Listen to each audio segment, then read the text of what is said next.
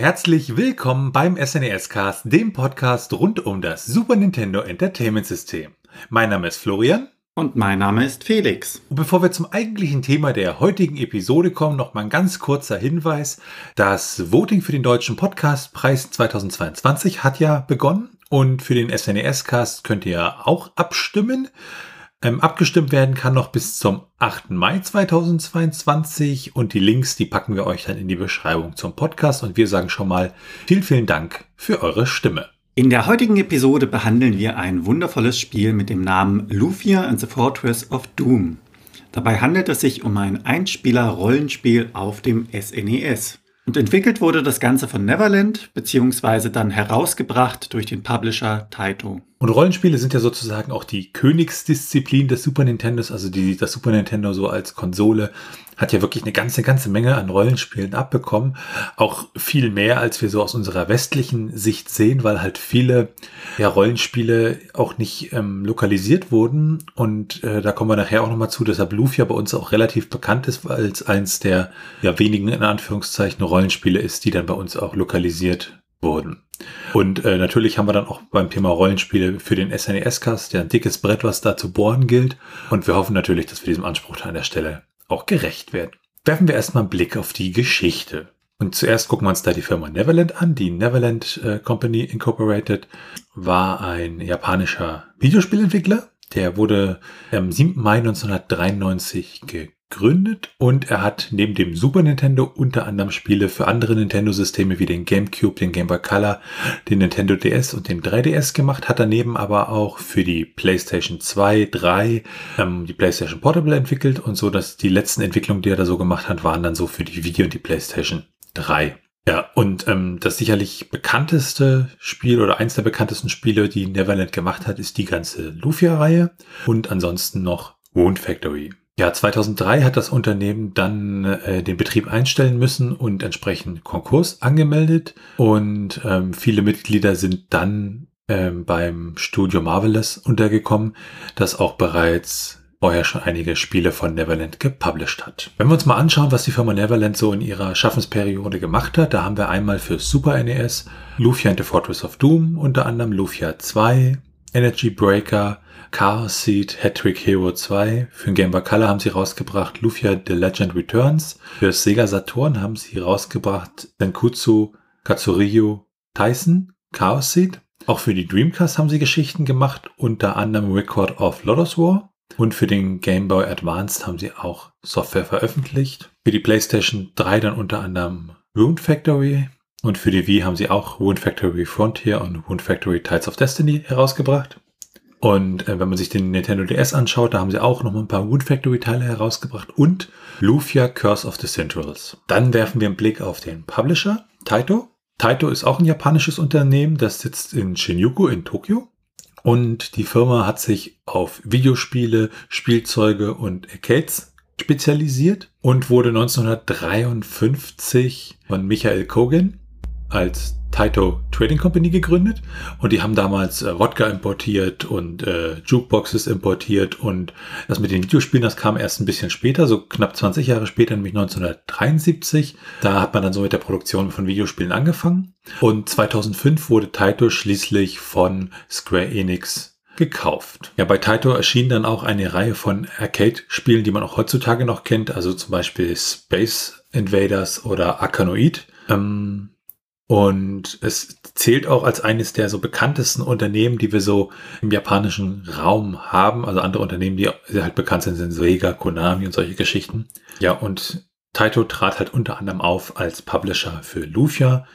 Und damit sind wir bei der Geschichte des Spiels. Der Entwicklungstitel von Lufia war Estelle. Ähm, und ursprünglich, wenn man das mal historisch betrachtet, war sozusagen dieses Spiel, was dann für Super Nintendo entwickelt wurde, nämlich Lufia and the Fortress of Doom, ein Sequel eines Spiels, was Estelle hieß und fürs NES bzw. fürs Famicom herauskommen sollte, aber ja unreleased blieb. Und neben der Version fürs SNES e sollte auch eine Version für das Sega Mega Drive bzw. Sega Genesis herauskommen in Nordamerika. Ähm, das wurde aber später dann ja eingestellt. Da kommen wir auch nachher nochmal drauf zu. Wenn wir uns das Entwicklungsteam anschauen, das bestand aus 21 Leuten. Für Szenario waren Masahide Miyata und Anthony Gore zuständig. Die Hauptprogrammierung hat Naoyuki Ukeda gemacht und für die Kämpfe, da die entsprechende Programmierung war Akihiro Suzuki und Naminami zuständig. Produziert wurde das Ganze von Takeshi Gotani. Ja, veröffentlicht wurde Luffy and the Fortress of Doom schlussendlich in Japan am 25. Juni 1993, dort unter dem Namen Espolis Dengi, was so viel heißt wie die Biografie von Espolis. Und in den USA wurde es dann am 4. Dezember 1993 veröffentlicht. In Japan war der Publisher Taito und in Nordamerika war der Publisher die Taito American Corporation und das war sozusagen das einzige Spiel von der Lufia-Serie, was dann unter dem Namen Taito in Nordamerika veröffentlicht wurde. Bei den Nachfolgern äh, gab es dann sozusagen für die nordamerikanische Version andere Publisher. Da springen wir erstmal hinein in das Setting von Lufia and the Fortress of Doom. In Lufia und The Fortress of Doom geht es um eine alte Prophezeiung und sie startet gewissermaßen mit einer fliegenden Insel, auf der eines Tages eine dunkle Burg in den Himmel ragt. Von der Bevölkerung wird diese dann als Festung des Verderbens bezeichnet und in dieser Festung lebt eine Gruppe allmächtiger Wesen oder je nach Übersetzung auch eine Gruppe von allmächtigen Kriegern, die sich Sinistrals nennen. Und diese haben den Plan, die gesamte Welt an sich zu reißen und dann gemeinsam zu regieren. Menschen reagierten da mit Panik drauf und schickten ihre Krieger dorthin, um diese Festung des Verderbens einzunehmen. Allerdings sind dort Tausende und Abertausende Krieger gestorben und schlussendlich sind dann die mutigsten vier Krieger mit dem Namen Maxim, Selan, Athea und Guy zusammengekommen und haben sich es zur Aufgabe gemacht, die Festung zu stürmen und das zu erreichen, was vor ihnen keiner geschafft hat. Das Setting überschneidet sich auch ein wenig mit dem Gameplay, denn im Spiel an sich spielt man Teile des gesamten, also der gesamten Geschichte und man setzte dort ein, wo diese vier Helden, also Maxim, Selan, Athea und Guy, in die Festung eindringen Sie schaffen es, die vier Höllenfürsten zu besiegen und dadurch, dass die vier Höllenfürsten dann weg sind, bricht die gesamte Insel bzw. die Burg, die auf ihr steht, zusammen. Dabei werden Maxim und Selan von den anderen beiden getrennt. Athea und Guy versuchen dann noch zu fliehen mit den beiden, schaffen es allerdings nicht, weil deren Warp-Zauber, also Transportzauber in dem Sinne, nicht die Reichweite hat, um über diese Brücke bzw. über diesen Abgrund zu wirken. Und dann geht es weiter mit 90 Jahren Frieden. Dort setzt dann das Spiel erneut noch einmal ein mit einer kleinen Intro-Sequenz. Das eigentliche Spiel, wo man dann wirklich komplett beginnt zu spielen, beginnt neun Jahre später, also 99 Jahre in dem Sinne nach diesem historischen Kampf und Sieg über die vier Höllenfürsten. Das Ganze wird dabei aus der Perspektive eines rothaarigen Jungen erzählt. Das ist in dem Sinne die Figur, die der Spieler dann spielt. Denn nach 99 Jahren Frieden kommt plötzlich das Gerücht auf, dass die Monster wieder zurück seien und einige Städte angreifen. Es stellt sich dann heraus, dass der rothaarige Junge, also die Spielerfigur an sich, des Helden, von Maxim abstammt und schlussendlich bilden sie eine Gruppe auch wieder von vier Personen, die quasi das Äquivalent zu der ursprünglichen Heldengruppe sind, um erneut in den Kampf zu ziehen gegen die vier Höllenfürsten beziehungsweise die aufkommende Monsterarmee. Ja, und erwähnenswert ist es hier noch, dass die Geschichte von diesen vier ursprünglichen Helden, die die vier Höllenfürsten zum ersten Mal besiegt haben, gewissermaßen die Geschichte von Lufia 2 ist. Also das Intro, was in Lufia 1 erwähnt wird, ist die Geschichte des Nachfolgers. Kommen wir zum Gameplay von Lufia. Lufia ähnelt anderen traditionellen RPGs zu dieser Zeit. Es ist in 2D gehalten, sowohl was die Charaktere als auch was die Umgebung angeht. Und man knackt als Spieler verschiedene Dungeons beziehungsweise Herausforderungen. Dabei bewegt man sich über die Karte und kann verschiedene Areale je nach Stufe entdecken. Das heißt, je weiter man voranschreitet, desto mehr Areal kann man auch erforschen. Und die Kämpfe sind dann dort zum Großteil zufällig. Das heißt, man geht ein paar Schritte und wird dann von einer Monstergruppe angegriffen. Allerdings gibt es natürlich auch geskriptete Stellen, die dann der Story dienlich sind. Ja, wenn man dann erfolgreich aus einem Kampf hervorkommt, wird die Gruppe stärker und man erhält, wie das so in Rollenspielen üblich ist, Erfahrungspunkte. Fähigkeiten werden dadurch automatisch freigeschaltet, das heißt, man muss nichts weiter tun, um diese zu erlangen, außer erfolgreich aus den Kämpfen hervorzugehen. Die Kämpfe selbst sind dabei in einer Ego-Perspektive gehalten und eher zugbasiert gesteuert. Heutzutage kennt man das ja so, wenn man seiner Gruppe von vier oder fünf Leuten Befehlen gibt, dass diese angreifen. Und sobald ein Gegner dann verschwindet und es noch einen Zug gibt, also einen Charakter, der nach dem angreift, automatisch ein noch verbleibender Gegner ausgewählt wird. Das heißt, man hat drei Gegner, einer stirbt und vier Leute wollen noch angreifen. Das heißt, sie suchen sich entweder den linken oder den rechten, der noch übrig ist, aus. Das ist allerdings hier in Lufia anders.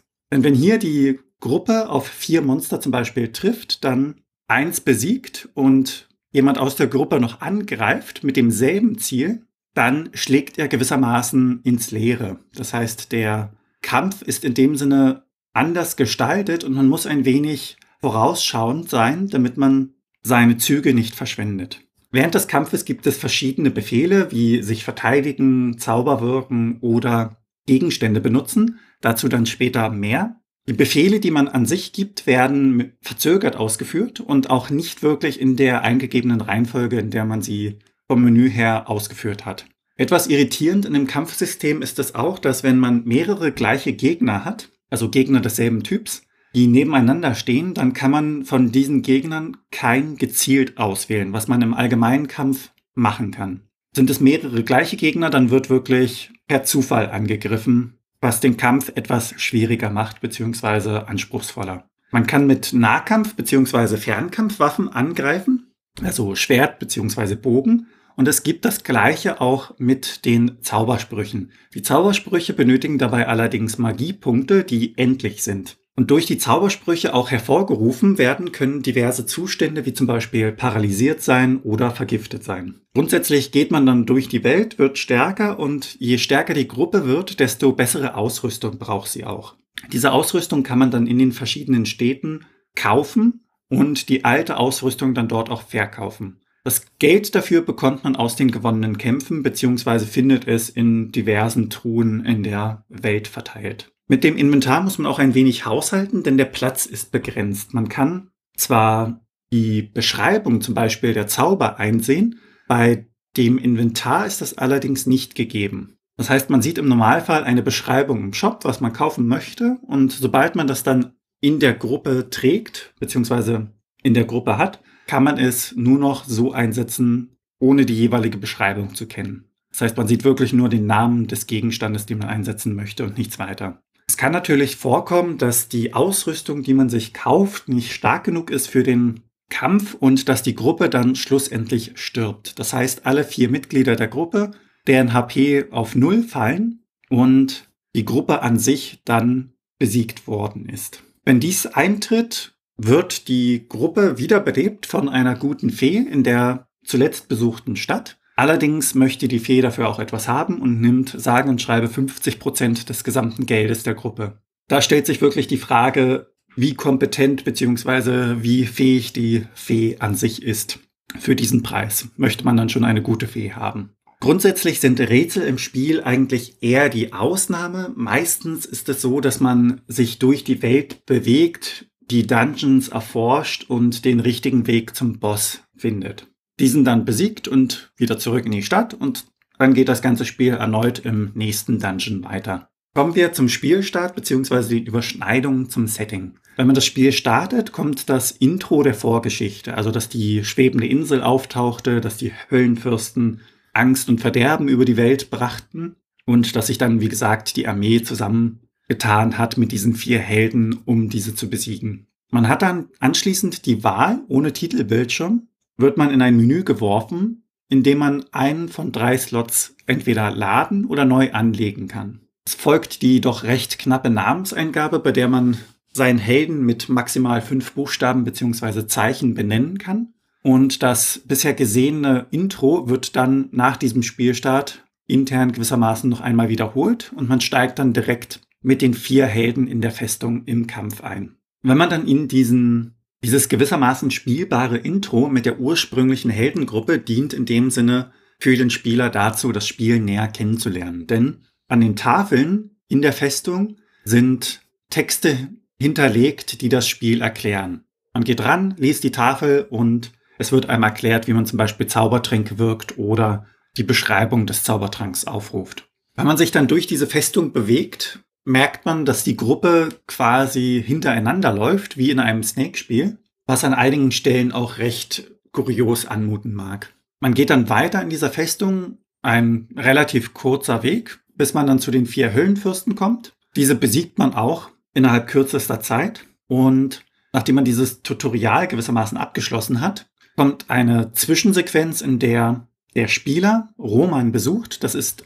derjenige, der den Spieler aufgezogen hat. Und dabei wird dann in einer Begegnung Lufia vorgestellt. Lufia ist ein Mädchen, das sein Gedächtnis verloren hat und eines Tages plötzlich in dieser Stadt aufgetaucht ist. Zeitlich gesehen wären das in dem Sinne 90 Jahre, nachdem die Höllenfürsten besiegt worden sind. Es wird dann beschrieben, dass weitere neun Jahre nach dieser Begegnung vergangen sind. Lufia und der Held bzw. der Spieler haben inzwischen eine tiefergehende Freundschaft und man erfährt dann in der Stadt, dass nach all der Zeit, in der Frieden herrschte, es wieder Monster geben soll, die angeblich eine Stadt in der Nähe angegriffen haben. Und dort setzt das Spiel dann endgültig ein. Man hat, wie gesagt, diese zwei Intros, die man spielen kann, aber diese dienen eher der Geschichte beziehungsweise der Einführung des Spielers. Vom Bildschirm an sich ist es so, dass man keine eingeblendeten Menüs hat und an sich ist es auch recht freigehalten. Wenn man sich dann im Kampf befindet, wechselt das Ganze in eine Ego-Perspektive. Das heißt, unten sind die vier Helden in einem rechteckigen Kasten jeweils abgebildet und genau zwischen diesen, also in der Mitte gewissermaßen, der vier Kästen befindet sich ein Menü, mit dem man Zauber wirken kann, die Gegenstände benutzen kann, die man eingesammelt hat, normal angreift, sich verteidigt oder flüchten kann. Bei den Helden wird jeweils noch angezeigt, welche Werte sie haben. Das heißt zum Beispiel, welche Lebenspunkte sie besitzen und welche Magiepunkte sie besitzen. Wenn man sich dann die Gruppenmitglieder ein wenig näher betrachtet, muss man ja unterscheiden zwischen der ursprünglichen Version, das heißt Maxim, Selan, Guy und Athea, und der Version in der Zukunft gewissermaßen von diesem Punkt aus gesehen, die 100 Jahre bzw. 99 Jahre später spielt. Man kann die zweite Gruppe in dem Sinne als Nachfahrengruppe bezeichnen oder als Reinkarnation, je nachdem, wie man das Ganze interpretieren möchte. Es gibt dabei den bereits erwähnten rothaarigen Jungen, also den Spielercharakter, den Held. Dieser wuchs in einer kleinen Stadt, also in Alekia auf und wurde von Roman, dem Inhaber des Gasthotels, aufgezogen. Roman war an sich ein Freund des Vaters des Helden. Dieser verstarb in einer kleinen Schlacht und er übernahm dann die Vaterrolle gewissermaßen. Er ist dabei geschickt mit dem Schwert und ein Nahkämpfer in schwerer Rüstung. Er hat zwar teilweise magische Fähigkeiten, diese beziehen sich allerdings nur auf die Bereiche Heil- und Verteidigungszauber. Er ist in gewissermaßen der Nachfahre des großen Helden Maxim und der Anführer der Gruppe. Dann haben wir Lufia. Sie ist seit der Kindheit die beste Freundin des Helden und verliebt sich auch in diesen. Sie hat dabei einen durchsetzungsfähigen Charakter, das heißt in dem Sinne, sie trifft die Entscheidung und ihre Zauberfertigkeiten sind enorm gut. Sie kämpft wirklich hauptsächlich mit Zauberstäben und anderen leichten Waffen, wie zum Beispiel Dreschflegeln oder teilweise sogar mit Bratpfannen. Mit der Donner-, Wasser- und Explosionsmagie greift sie an und hat dann noch eine Auswahl von einigen Hilfszaubern, die sie einsetzen kann. Neben diesen beiden gibt es dann noch Aguro, er ist der Anführer der Armee der Nation Lorbenia und er ist das, was man allgemein als den abgebrühten Krieger bezeichnet. Also er hat schon Schlachten hinter sich, seine Kampffähigkeiten sind extrem gut ausgeprägt und er ist auch an den Kampffähigkeiten des Helden interessiert. Er ist geschickt in schweren Rüstungen und greift auch mit Schwertern, Äxten und Lanzen an. Allerdings kann er absolut keine Magie einsetzen. Und als letztes gibt es dann noch in der Gruppe Gerin, eine Halbelfin, die wesentlich jünger aussieht, als sie wirklich ist. Sie ist wendig, gut in der Magie, aber fokussiert sich eher auf Fernkampfwaffen wie zum Beispiel den Pfeil und Bogen oder den Fernkampf mit Zauberstäben. Ihre Spezialität sind dann Feuer- und Eismagie sowie Heilungszauber. Und diese Gruppe steht dann im Kontrast zu den Höllenfürsten, die als Antagonisten im Spiel angelegt sind. Die Höllenfürsten sind vier mächtige Wesen mit gottähnlichen Fähigkeiten, die, wie gesagt, den Plan haben, die Weltherrschaft an sich zu reißen und die Welt dann unter sich vier aufzuteilen. Sie sammelten sich ja in der Festung, wurden besiegt und keimen jetzt nach 100 Jahren wieder auf. Der erste der Höllenfürsten ist Gades, der Meister der Zerstörung. Er ist wirklich ein überheblicher und stolzer Krieger in schwarzer Rüstung. Dann gibt es Amon. Er ist der Meister des Chaos mit einer der einfallsreichsten der Gruppe und trägt eine goldene Rüstung mit einem Dreizack. Als drittes wäre da Erim, die Herrin des Todes. Sie kann jeden ihrer Brüder wiederbeleben, ist also quasi die Heilerin der Gruppe. Und als letztes gibt es dann noch Daos, der Meister des Schreckens und deren Anführer. Er ist ein unglaublich mächtiger Zauberer.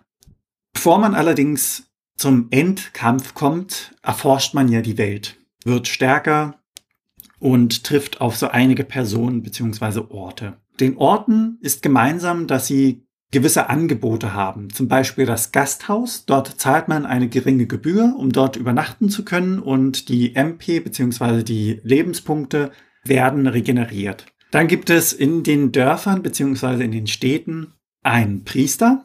Dieser befindet sich meistens in seiner Kirche und dient der Gruppe, um bereits Verstorbene wiederzubeleben, um erneut in den Kampf ziehen zu können.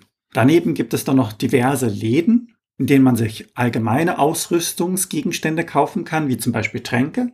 Und die spezialisierten Läden, wie zum Beispiel die Waffenläden, die Rüstungsläden. Und schlussendlich gibt es noch die Warp-Zonen. Das sind so Gebiete, in die man reingeht, beziehungsweise Gebäude, in die man reingeht und die die Gruppe zu speziellen Orten transportieren. Manchmal ist der Ort unbekannt, manchmal dient es wirklich als Transportnetzwerk zwischen zwei Orten. Ja, am Ende des Spiels kommen dann die Credits äh, mit Szenen hinterlegt, einer schönen Musik und auch entsprechend dem ganzen Team dann eingeblendet. Und Lufia and the Fortress of Doom war ja sozusagen in dieser ersten Inkarnation auch ein bisschen als Dragon Quest Klon gesehen, wo man halt relativ wenig neue Sachen gemacht hat, wobei es sich dann an der Stelle auch von Dragon Quest abhebt durch die großen Dungeons und die große Anzahl an nutzbaren Items und äh, ja auch hier wesentlich halt besser bekannt ist im Westen, weil es halt eins der Spiele ist, die lokalisiert wurden. Werfen wir einen Blick auf die Steuerung.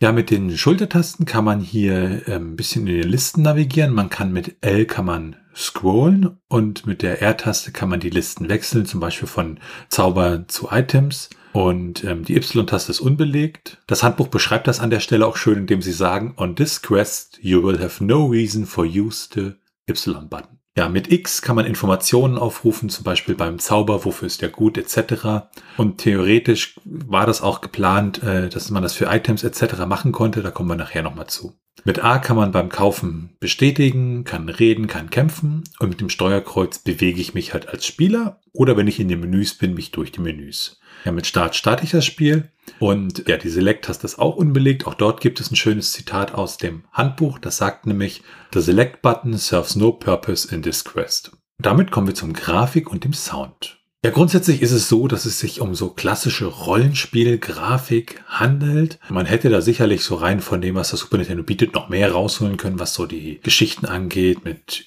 entsprechende Kampfszenen zum Beispiel, da werden wir gleich nochmal drauf zurückkommen. Und es erinnert manchmal so ein bisschen an NES-Grafik, als ob sich die Optik für dieses Rollenspiel noch nicht so richtig rausgebildet hätte. Die Kämpfe, das ist ganz interessant. Also wenn ich dann auf der, in so einem Dungeon bin und dann habe ich einen Kampf, dann wird das so rübergeblendet. Das heißt, ich sehe immer noch die Map, auf der ich war. Die Figuren werden ausgeblendet und stattdessen ist dann die Kampfansicht zu sehen, die von der Mechanik her, also mit Lufia 2 durchaus vergleichbar ist. Auch die Symbole, die wirken doch sehr bekannt, wenn man Lufia 2 hier in Europa schon mal gesehen hat. Was so ein bisschen irritierend ist, ist dieser Übergang von der Spieleansicht in den Kampfscreen.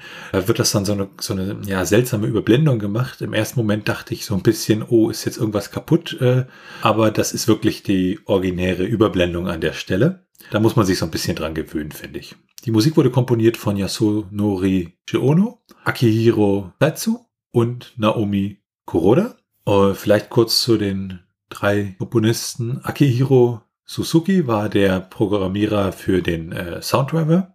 Ähm, der hat halt damals auch bei Neverland gearbeitet. Dann äh, Yukio Nakajima war oder ist ein japanischer ja, Komponist und auch Sounddesigner und hat so Mitte der 90er Jahre angefangen, bei Neverland zu arbeiten. Also ja, auch sozusagen war Lufia wahrscheinlich der eins seiner ersten Projekte und blieb ungefähr eine Dekade. Äh, mittlerweile macht er auch so viel in Mobile Games etc.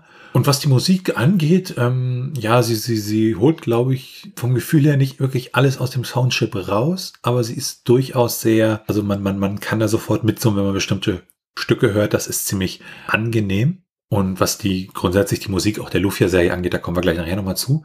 Wenn man da mal ins ROM schaut, haben wir da äh, 35 Musikstücke im ROM drin. Also so Musikstücke für spezielle Sachen, wie zum Beispiel äh, 99 Years Later mit einer Minute zwei auch oder das Musikstück für die Stadt äh, mit einer Minute 52 ähm, oder was auch ein sehr schöner Titel ist, The Battle of the Island in the Void äh, mit äh, zwei Minuten 44. Man hat für unterschiedliche Sachen da storytechnisch wirklich einzelne Musikstücke, hat dann aber auch, ich sag mal, generische Musikstücke für Village, Cave, ähm, für die Battle-Geschichten und dann auch ein sehr schönes Credits-Theme, äh, Journey's End mit drei Minuten 22. Also da steckt schon ein bisschen an Musik im Spiel drin. Alles in allem gibt es dann mit dem Spiel zusammen eigentlich eine gute Mischung ab, dass man da eigentlich nicht wirklich was ja zu beklagen hat, sondern das Ganze auch genießen kann. Also es ist nicht so, dass die Musik irgendwie nervig wäre oder so, sondern mehr so, dass man da wahrscheinlich jetzt, was man in Lufia 2 auch sieht, wo das Ganze doch wesentlich polierter noch wirkt und, und, und angenehmer, ist dann sozusagen hier der Beginn der Serie. Da hat man dann noch ein paar Sachen in den späteren Teilen verbessert. Genau. Bei so einem Rollenspieler kann man natürlich das Ganze genießen und entspannt durchspielen, aber vielleicht kommt man ja dann doch so an Stellen, wo man eventuell nicht weiterkommt.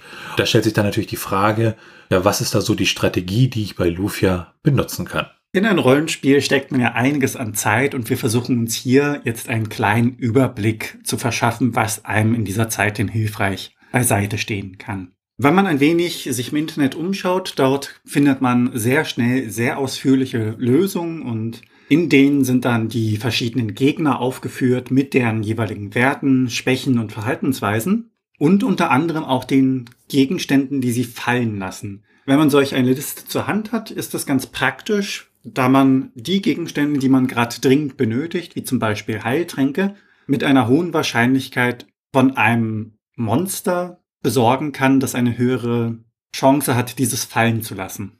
Weiterhin sind dann auch in diesen Lösungen beschrieben, wo man welche Ausrüstung findet, welche Ausrüstung die beste Ausrüstung ist. Da streiten sich ein wenig die Gemüter und man kann die jeweiligen Preise sehen.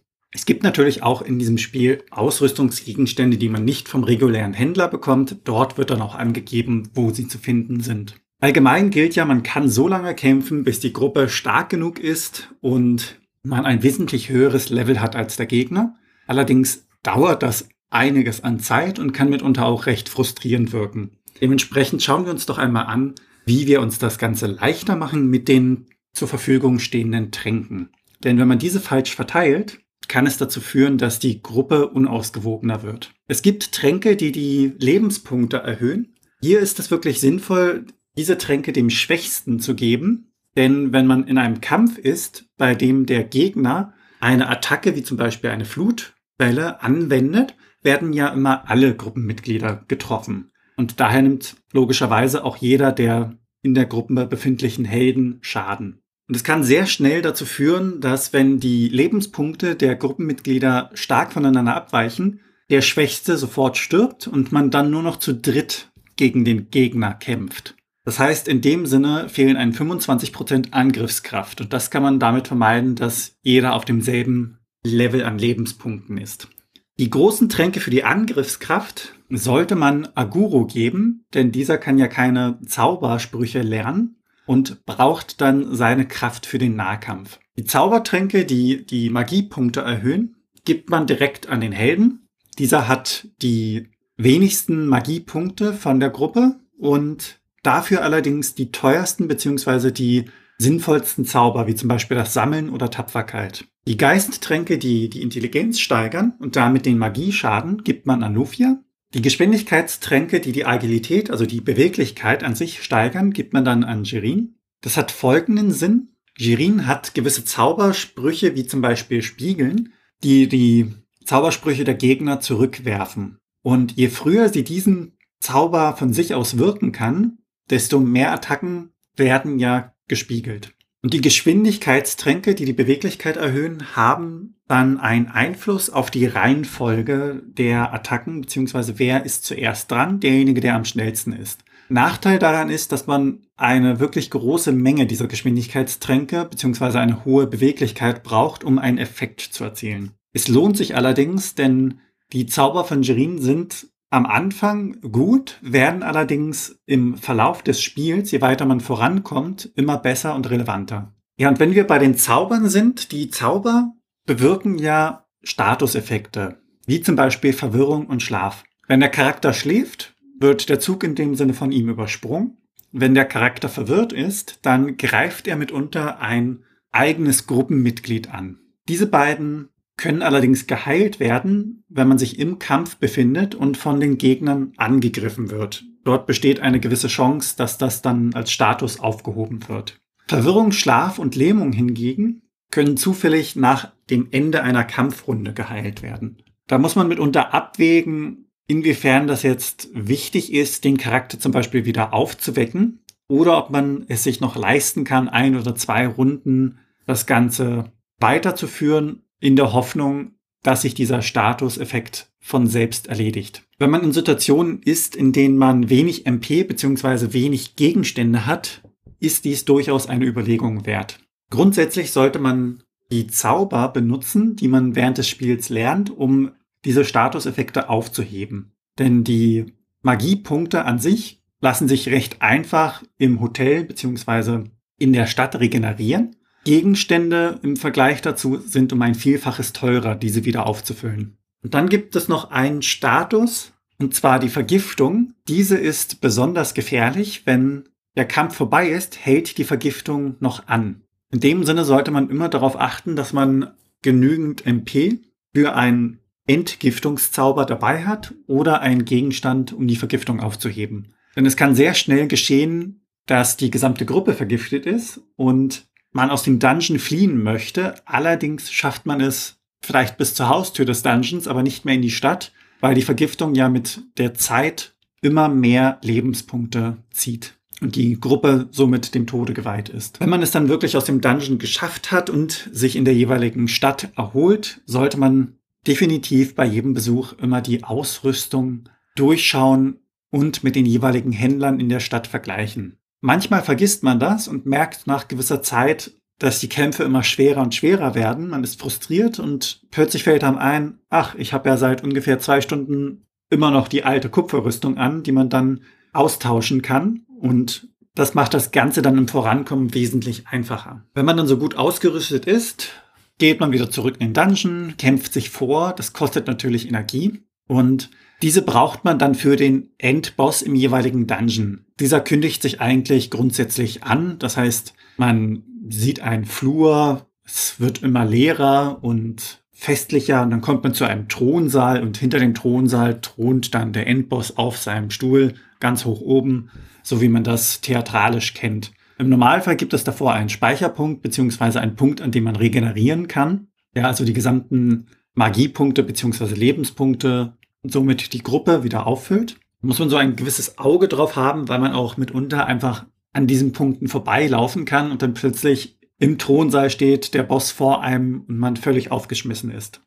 Gerade wenn der Dungeon größer und länger ist, man mitunter frustriert ist durch die gesamten Zufallskämpfe, die einem dort passieren und man möchte das Ganze einfach nur hinter sich bringen, kann man das durchaus übersehen. Ein kleines, aber doch recht wichtiges Detail, wie ich leider aus persönlicher Erfahrung sagen, sagen muss. Grundsätzlich, wenn man bei den Dungeons bleibt, beziehungsweise der Karte an sich, ist es wichtig, diese zu erforschen, denn es finden sich in versteckten Ecken öfter mal wertvolle Gegenstände. Das ist mitunter anstrengend und es kostet auch ein wenig Zeit, aber in 99 Prozent der Fälle ist es wirklich lohnend. Eine Ausnahme gibt es dabei und zwar die verfluchte Ausrüstung. Da muss man ein wenig in der Beschreibung drauf achten. Denn diese schadet dem Charakter und sollte dementsprechend nicht angelegt werden. Das sieht man an so einem kleinen Symbol in der Beschreibung. Ein kleines, aber wichtiges Datei, wie ich finde, sind die Rauchbälle bzw. Rauchbomben im Dungeon. Diese sollte man grundsätzlich eigentlich immer im Inventar haben, denn wenn man sie braucht,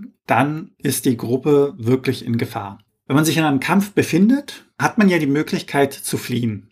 Allerdings ist diese Funktion nicht mit einer hundertprozentigen Erfolgsgarantie versehen. Das heißt, die Gruppe flieht und die Gegner können noch angreifen. Und erst am Ende der Runde stellt sich heraus, ob die Gruppe erfolgreich beim Fliehen war oder nicht. Die Rauchbälle bzw. Rauchbomben erhöhen um ein Vielfaches die Chance auf eine erfolgreiche Flucht ohne Schaden zu nehmen. Denn es ist recht unangenehm, da man ja 50 Prozent der gesamten Menge an Gold, die die Gruppe mit sich herumträgt, verliert, wenn man im Dungeon bzw. auf der Karte irgendwo sterben sollte. Was die Finanzen an sich angeht, gerade zu Beginn lohnt es sich, die Wunder, die man sammelt, bzw.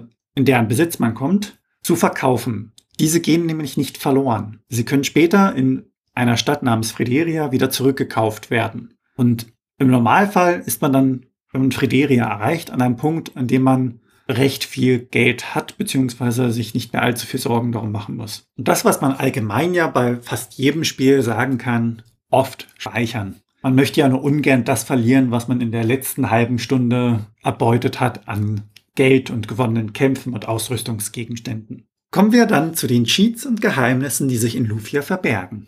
Ja, ein schöner Cheat oder ein schönes Geheimnis ist es, wenn ich in, ein, äh, in einem Gasthaus bin, dann wird ja da entsprechend Geld verlangt. Und wenn man weniger Geld hat, als man sozusagen fürs Gasthaus benötigen würde, dann ist der Aufenthalt dort kostenlos. Ansonsten gibt es eine unglaubliche große Anzahl an, an Cheatcodes für Action Replay Module oder auch den Emulator, mit deren Hilfe man zum Beispiel schneller über die Außenwelt über die Map dort gehen kann, unendlich HP hat, unendlich äh, Magiepunkte oder auch keine äh, HP verliert, wenn man über sumpfige Untergründe geht. Und auch das Gegenteil geht, dass man mehr HP verliert, wenn man über äh, sumpfige Untergründe geht. Man kann die Preise mit den Codes manipulieren, dass bestimmte Items nur ein, äh, einmal Gold kosten. Man kann die Statuseffekte sozusagen abschalten im Sinne von, dass man dagegen immun wird. Und man kann auch einstellen, dass bestimmte Shops äh, einen nicht mehr, ja, was dafür verlangen, dass man dort kauft. Und dann gibt's auch so Geschichten, um halt 99 Items auf einem bestimmten Item-Slot zu haben oder keine Zufallskämpfe zu haben. Und dann gibt es ganz, ganz viele Codes für die unterschiedlichen Items, dass man sich die auch, ja, hineinschieben kann. Und dann gibt's ja die Geschichte, dass man Gates in Chiran nicht besiegen kann. Und seine HP ist da auf 65.535 HP-Punkte festgelegt und auch äh, kann nicht äh, ja runterfallen. Wenn man das aber dann sozusagen ähm, per Editor mal ein bisschen oder per Dschungelmodul ein bisschen nachhilft, dann kann man sozusagen ihn, ihn doch äh, an der Stelle töten, aber das Spiel macht halt so weiter, als ob man gegen ihn verloren hätte und es gibt auch keine zusätzliche Erfahrung oder äh, Gold an der Stelle.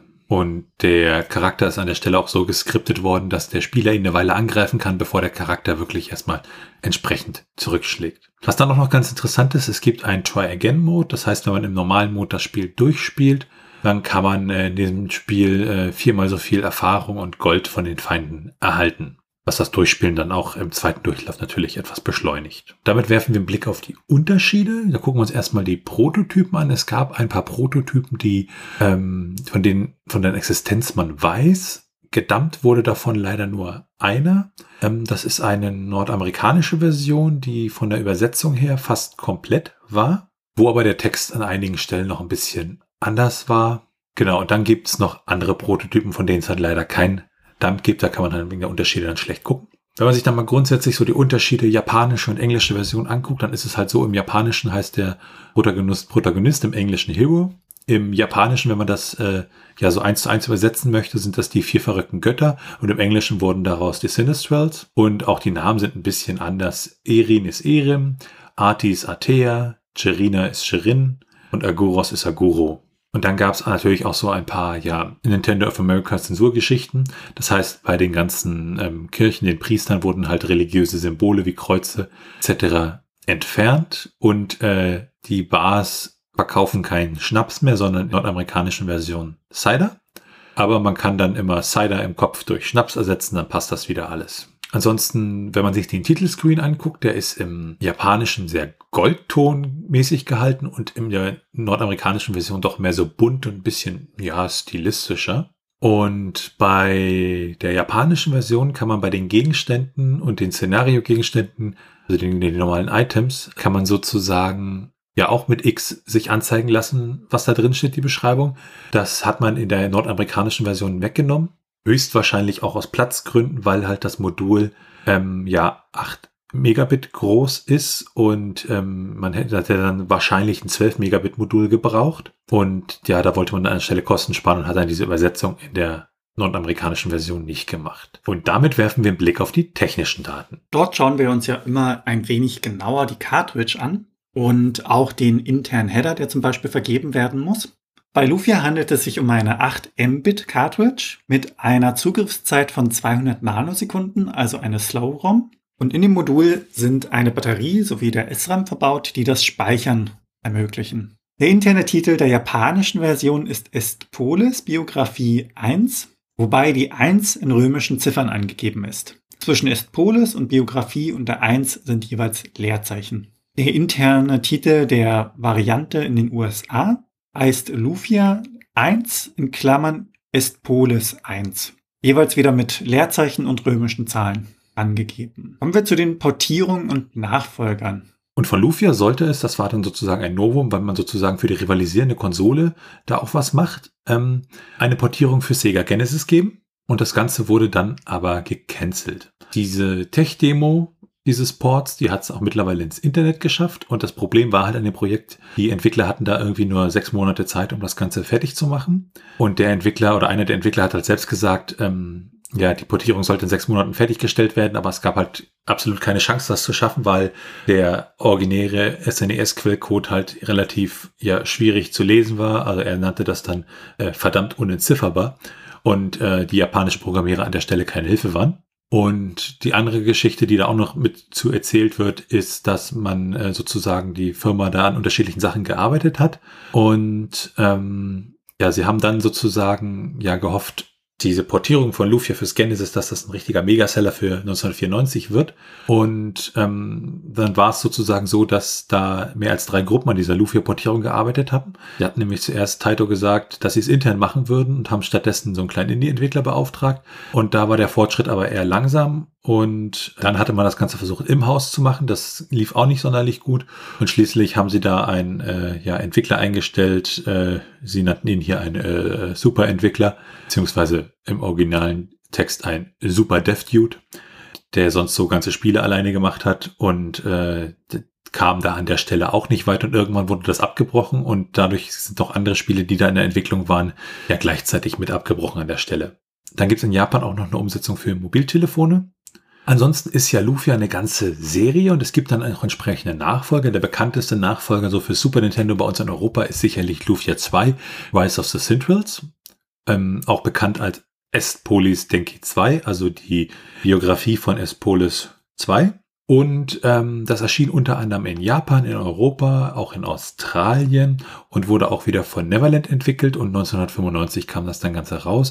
Und in Nordamerika äh, erschien das dann auch 96 und das ist dann der zweite Titel der Lufia-Serie. Ja, und da hört es dann auch leider schon auf mit der Lufia-Serie fürs Super Nintendo. Der nächste Titel, The Legend Returns, der kam nämlich dann in Japan für den Game Boy Color heraus, wurde auch wieder von Neverland entwickelt und von Taito gepublished. Und daneben wurde er auch in Europa und Nordamerika veröffentlicht. Und ist auch das erste Mal, dass Lufia dann für ein Handheld erschien. Dann gibt es mit Lufia The Ruins of Lore äh, einen weiteren Teil, der für den Game Boy Advance erschien. Und damit ist die, die originäre Lufia-Serie dann sozusagen abgeschlossen. Und es gibt ein Reboot, das ist nämlich Lufia Curse of the Centrals für den Nintendo DS. Der wurde äh, von Square Enix äh, in Zusammenarbeit mit Neverland entwickelt und ist sozusagen ja ein Remake des äh, Lufia 2 Teils, den man aber auch so als so eine Art Reboot an der Stelle sehen kann. Und nun schauen wir auf unsere Trivia-Sektion.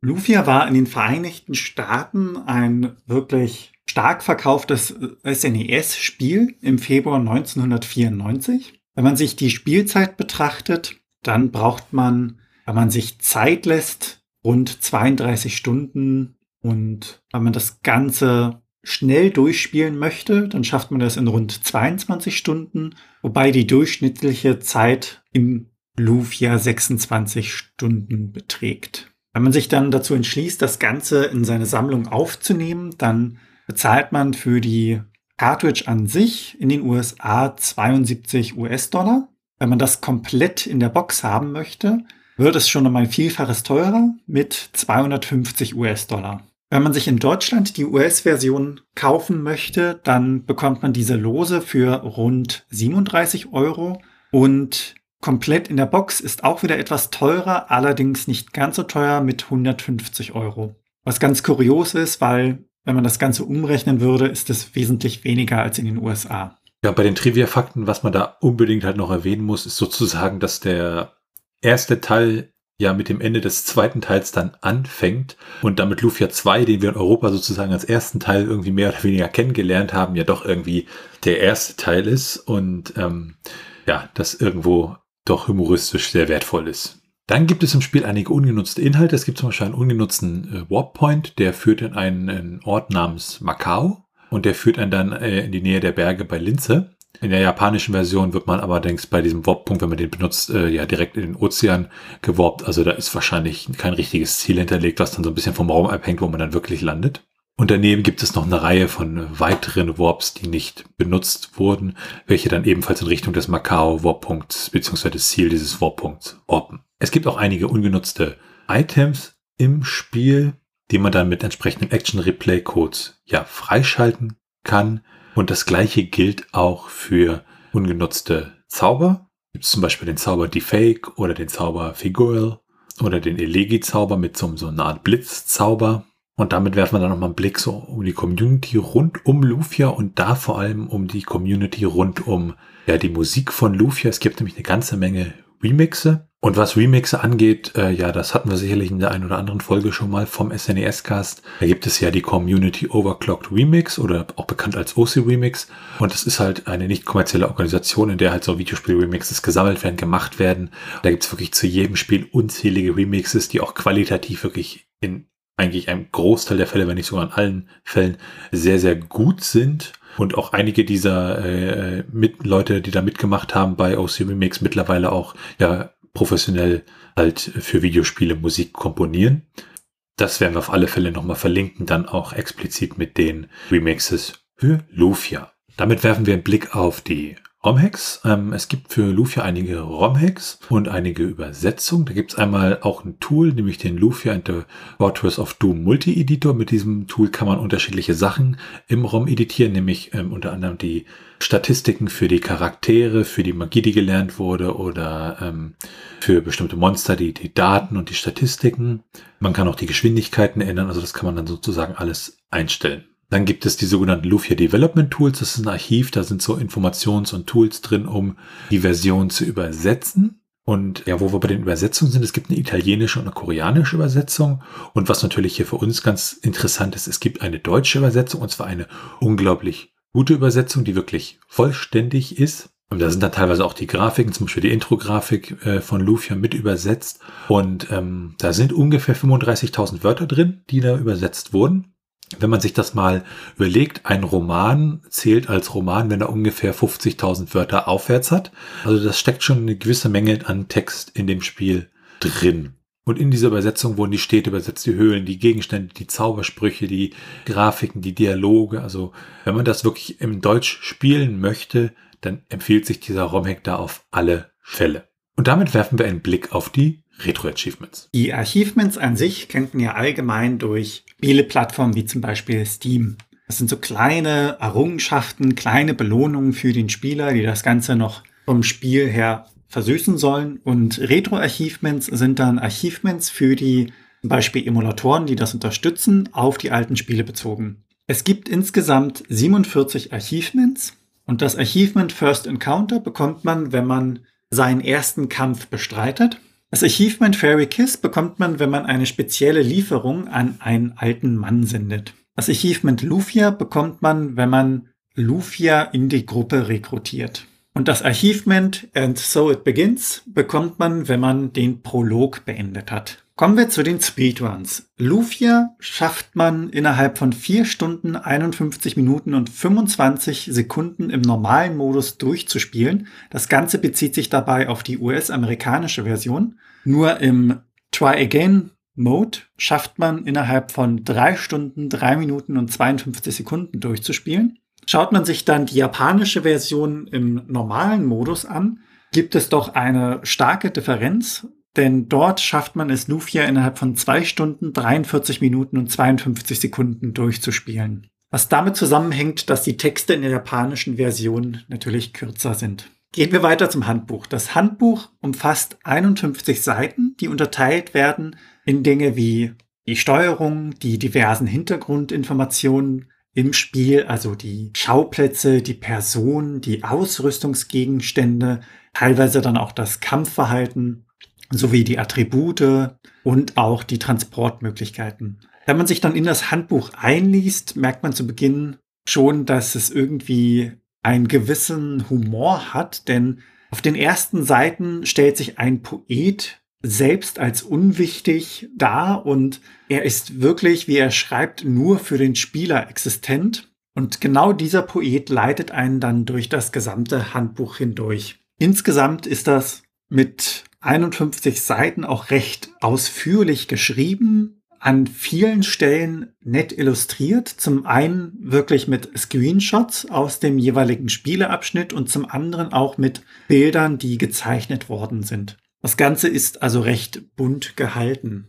Wer noch keinerlei Erfahrung mit Rollenspielen hatte, ist mit diesem Handbuch dann auch wirklich gut eingebunden und es sollten keine weiteren Fragen offen bleiben. Schauen wir uns dann die Bewertung an. Ja, grundsätzlich ist es so, dass der erste Lufia-Teil gute Bewertungen bekommen hat, so im 90er, 80er Bereich. Es gibt auch einige 70er und 60er Bewertungen.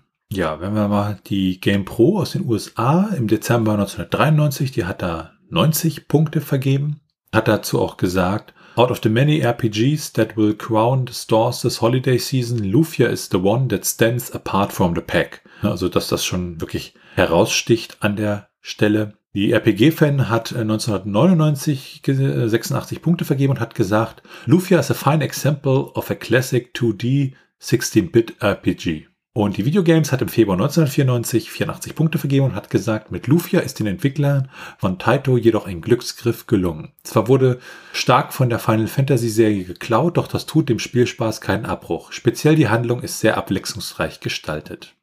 Ja, die Megafan hat 1994 äh, im Februar 81 Punkte vergeben und hat gesagt, ausgestattet mit fast allen heute üblichen Features eines RPGs ist Taito mit Lufia ein durchaus gutes Spiel geglückt. Grafisch wie Seufs leider schon gewohnt, nicht überragend, hat auch dieses Modul seine Stärken in Spannung, Atmosphäre und Abenteuer. Ja, die Total hat äh, im September 1996 75 Punkte vergeben und hat gesagt, in technischer Hinsicht wirkt Lufia and the Fortress of Doom heute stellenweise doch ziemlich blass. Zwar können sich einige der Monster- und Grafikeffekte immer noch sehen lassen, heutige Produktionen bieten aber auf diesem Gebiet wesentlich mehr. Und die schlechteste Bewertung mit 50 Punkten, die wir gefunden haben, ist von Legendra aus dem Januar 2010. Und dort wird halt gesagt, dass äh, das Spiel ja ein nettes Spiel ist, aber nicht frei von Fehlern. Und diese kleinen Fehler und Ärgernisse trüben halt den Spielspaß so ein bisschen. Aber wenn man das so beiseite schiebt, dann entdeckt man halt doch liebenswerte Charaktere und eine Handlung, die im Laufe des Spiels ja ein wenig in den Hintergrund tritt, aber doch eine Reihe von Überraschungen bereithält. Und damit sind wir dann bei der Meinung, ja aus meiner Sicht großartig, weil man fängt so an als Lufia 2 Spieler, der das auf dem Super Nintendo gespielt hat, und denkt sich, toll, und dann fängt man an, das Spiel zu spielen und denkt, oh, das ist doch Maxim, den, den, den kennst du doch. Äh, und dann, und dann ist Maxim plötzlich weg und man ist ein neuer Charakter. Ja, das ist erstmal so ein bisschen, hä? Dass man erstmal dahinter kommt, dass man sozusagen ja den ersten Teil spielt, der aber irgendwie äh, äh, der Nachfolger des zweiten ist, geschichtlich gesehen. Und die Kämpfe sind aus meiner Sicht nicht so schön wie bei Lufia 2, äh, weil man halt wirklich nur da das überblendet und so. Das ist, da kommt bei Lufia 2 wesentlich mehr Atmosphäre auf. Aber deshalb ist es ja Lufia 2, weil man da noch was besser machen konnte.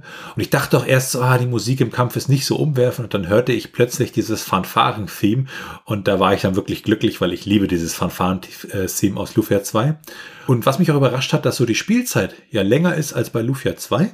Und äh, so die ersten, also ja, dieses Intro, das dauert ja alles eine ganze Weile und dann, dann wollte ich speichern und es hat für mich echt eine Weile gedauert, bis ich mitbekommen habe, ähm, oh, ich muss zum Priester gehen, um zu speichern. Was mir ansonsten sehr gefallen hat, ähm, neben dem ganzen grundsätzlichen Rollenspiel und dem, dem äh, ja, dass man da in der Welt versinken kann und es auch zum Abschalten einlädt, weil man auch so ein bisschen einfach grinden kann und hier ein bisschen Level up macht und einfach im Zufallskampf Monster besiegen möchte, wenn man mal gerade nicht der Geschichte folgen möchte, sondern so ein bisschen sich hochleveln möchte. Ähm, die Credits-Musik, die hat mir doch wirklich sehr gefallen am Ende, dass das, das, das eine sehr ja, lebensbejahende und schöne Musik. Also die, die habe ich wirklich gern gehört. Und ja, auch wenn der Prolog so ein bisschen länger gedauert hat und sozusagen auch als Tutorial gedient hat, ähm, war es da wirklich so für mich, dass es sich nicht wie ein Tutorial angefühlt hat. Äh, man konnte zwar da diese, diese Schilder lesen und dann sozusagen da die Informationen bekommen, aber man musste nicht. Man konnte auch einfach direkt zu den, zum Boss und ähm, dann in Anführungszeichen relativ schnell durch den Prolog durch. Alles in allem, vor allem mit dem großartigen ROM-Hack der deutschen Übersetzung, muss ich sagen, ist das wirklich ein Spiel, was man sich heutzutage auch nochmal anschauen sollte. Und man kann das dann auch ganz entspannt in Deutsch spielen. Und das ist eigentlich ziemlich toll. Also äh, ja, vor allem, wenn ich dann danach dann sozusagen Lufia 2 spielen kann und da dann auch noch ein bisschen vergleichen kann oder die Reihe dann am Stück irgendwie durchspielen kann. Wie sieht's bei dir aus, Felix? Ich habe ja schon den zweiten Teil wirklich sehr gerne gespielt und fand das jetzt wirklich interessant, den ersten Teil zu spielen. Mit der Länge des Spiels habe ich wirklich nicht gerechnet. Also ich habe etwas länger gebraucht, als man eigentlich sollte, weil ich zum Teil einfach durch die Gegend gegangen bin, beziehungsweise nicht den richtigen Weg mitunter gefunden habe. Ja, und die Dungeons sind ja ein wenig eintönig, so irgendwie stur durchgehen. Man kommt rein, muss den Weg finden, geht zum Boss, besiegt den und das ganze Spiel fängt dann wieder von vorne an. Grafisch ist das wirklich schön gemacht, wie ich finde. Das ist auch gut gealtert. Es hat so eine einfache Grafik, die im Vergleich, sage ich mal jetzt zu 3D-Spielen von damals, kann man sich die noch anschauen. Das ist ja so dieser Vorteil dessen. Aber ich finde das auch vom Stil her sehr schön. Also der gefällt mir irgendwie, das Einfache. Von der Musik auf jeden Fall sehr hörenswert. Kann man sich, also zumindest aus meiner persönlichen Sicht, sehr schön auch als Hintergrundmusik verwenden und dabei arbeiten. Was mich wirklich gestört hat, waren diese Zufallskämpfe. Es gibt ja auf der Karte wirklich abwechslungsreiche Orte, diverse Gegenden, die man erkunden kann, dann im späteren Verlauf auch mit anderen Möglichkeiten. Allerdings, wenn man dann einfach nur durch die Karte von Punkt A nach Punkt B gehen möchte und auf diesem Weg 10, 12 Zufallskämpfe hat, dann ist das unglaublich nervig. Es kostet Zeit, man klickt sich durch und geht zwei Schritte weiter und das Ganze beginnt wieder von vorne. Gerade wenn die Gruppe stärker ist, dass man wirklich quasi ähm, die Monster mit einem Schlag erledigen könnte, ist es einfach nur noch Zeitverschwendung. Und es gibt zwar gewisse Gegenstände, die man quasi als Schutz einsetzen kann, allerdings kostet das ja in dem Sinne auch Geld, diese Gegenstände einzukaufen und man muss sie ja dann nach einer gewissen Zeit auch wieder erneuern. Das ist dann das kleinere Übel, aber trotzdem nervig. Ich finde Lufia auf jeden Fall noch spielenswert für die heutige Zeit. Gerade wer Lufia 2 mochte, der wird sich zwar etwas umgewöhnen müssen, weil ich finde, Lufia 2 war das bessere Spiel durchaus, aber ich möchte damit jetzt nicht Gegenteiliges sagen, so nach dem Motto, Lufia 2 war gut, Lufia 1 schlecht. Nein, nur ein bisschen weniger gut. Also wer es möchte, dem kann ich nur empfehlen, dieses Spiel durchzuspielen. Und das war diese Folge vom SNES Cast. Wenn ihr Fragen, Anmerkungen, Themenvorschläge oder Kritik habt, dann könnt ihr uns gerne schreiben unter info@snescast.de. Ansonsten könnt ihr auf unserer Website unter den einzelnen Episoden Kommentare zu diesen hinterlassen. Bewertet uns bei Apple Podcasts und anderen Podcast-Portalen und natürlich könnt ihr uns auch persönlich empfehlen. Ihr könnt uns auf Steady unterstützen, da freuen wir uns drüber und es hilft uns, diesen Podcast zu machen und im Gegenzug erhaltet ihr das eine oder andere kleinere Benefit. Dann nochmal der kurze Hinweis, dass ja das Voting für den Deutschen Podcastpreis 2022 begonnen hat und ihr dort auch für den SNES-Cast abstimmen könnt, und zwar noch bis zum 8. Mai 2022 und wir da auch einen entsprechenden Link äh, ja auf der Seite zu dieser Podcast-Folge hinterlegen werden und schon mal großes Dankeschön von uns äh, für eure Stimme und alles weitere dazu und rund um den Podcast, wie zum Beispiel den Link zu unserem Discord-Server, zu unserem Community Hub oder unseren Social-Media-Präsenzen auf Mastodon und Twitter, findet ihr unter snescast.de. Tschüssi. Ciao.